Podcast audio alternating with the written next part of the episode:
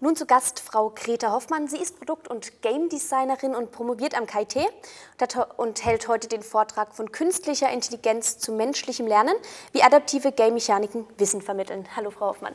Hallo. Hallo. Wieso sind denn gerade adaptive Game-Mechaniken so gut geeignet, um Wissen zu vermitteln? Also ähm, ich habe äh, als Diplomarbeit ein Spiel gemacht, da geht es um Mülltrennung und ähm, habe damals den hohen Anspruch gehabt, wir wollen dieses Wissen vermitteln in dem Spiel ähm, und war auch der festen Überzeugung, dass wir das schaffen und habe das dann aber ähm, nochmal kritisch hinterfragt und äh, im Rahmen meiner Promotion dann auch tatsächlich durch Experimente bestätigt und definitiv auch die Vor- und Nachteile gesehen. Also ich habe einzelne Game Design Elemente analysiert ähm, und festgestellt, manches davon hat zum Lerneffekt beigetragen, manches davon nicht so sehr, wie wir geglaubt haben. Ähm, und bin dazu gekommen, das waren natürlich damals pragmatische Gründe, wir haben das statisch programmiert. Ähm, es hat sich aber gezeigt, dass es eine sehr starke Abhängigkeit zwischen der Persönlichkeit und den Lerntypen äh, und den Lernzielen, die jemand, also die die Menschen intrinsisch in sich haben, gibt und der Art, wie gewisse Game Design Elemente genutzt werden. Und wenn man ähm, das jetzt durch ein lernendes System unterfüttern kann, mhm. dann kann das Spiel im Laufe der Zeit selbst eine Art, also stärker zumindest die Lehrerrolle vielleicht nicht ersetzen, aber stärker übernehmen darin, dass es die Game Design Elemente direkt an diese Faktoren anpasst und selbst beim Spielen lernt. Okay, genau. Dann haben Sie ja noch eine zweite Website entwickelt. Ähm, Kubun heißt die. Da geht es ja auch darum, Wissen zu vermitteln oder eben zu lernen, aber indem man gezielt, also indem es die Recherche vereinfacht.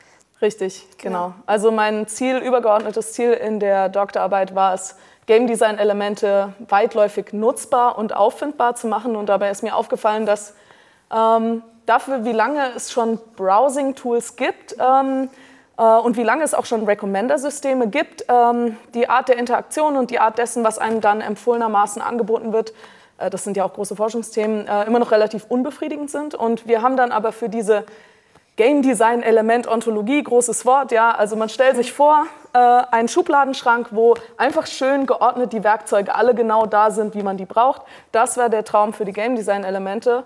Und daraus ist diese Plattform Kubun entstanden, die ja, äh, hoffentlich bald extrem bekannt sein wird, äh, weil sie so prima funktioniert, die es ermöglicht, dass man parameterbasiert ähm, Kriterien angeben kann.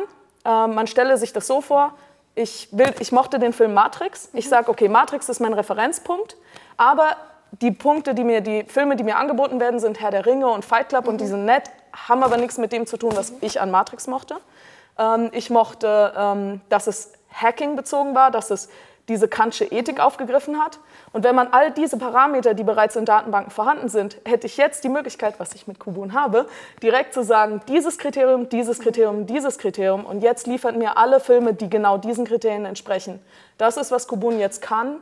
Und was Kubun in Zukunft sein soll, ist ein crowd-basiertes, mhm. also dass jeder einzelne Sachen dazu eingeben kann und tja, der große Traum mit Machine Learning hinterlegt, mhm. dass das System irgendwann lernt, was ich will anhand der Kriterien, die ich typischerweise für meine Recherchen eingebe. Und das ist so das. Okay. Also keine Cookies mehr in Zukunft große, dafür. Das wäre der Traum, ja. Genau. Keine Cookies und sch super schnelle Suche. Literaturrecherche von Wochen auf zwei Stunden. Sehr gut.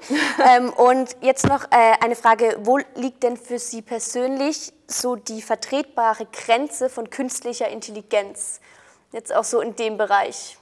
Ich fürchte, ich bin, was das angeht, extremer Darwinist. Ich mhm. ähm, die Grenze etabliert sich selbst. Äh, ich glaube, dass die Grenze sich dadurch etabliert, dass wir ein kollektives ethisches Bewusstsein mhm. haben, das ich auch habe. Aber ich glaube nicht daran, dass meine Ansicht die absolute ist. Mhm. Und ich glaube fest daran, dass das erfolgreichste System gewinnen wird. Ähm, daher Go Künstliche Intelligenz.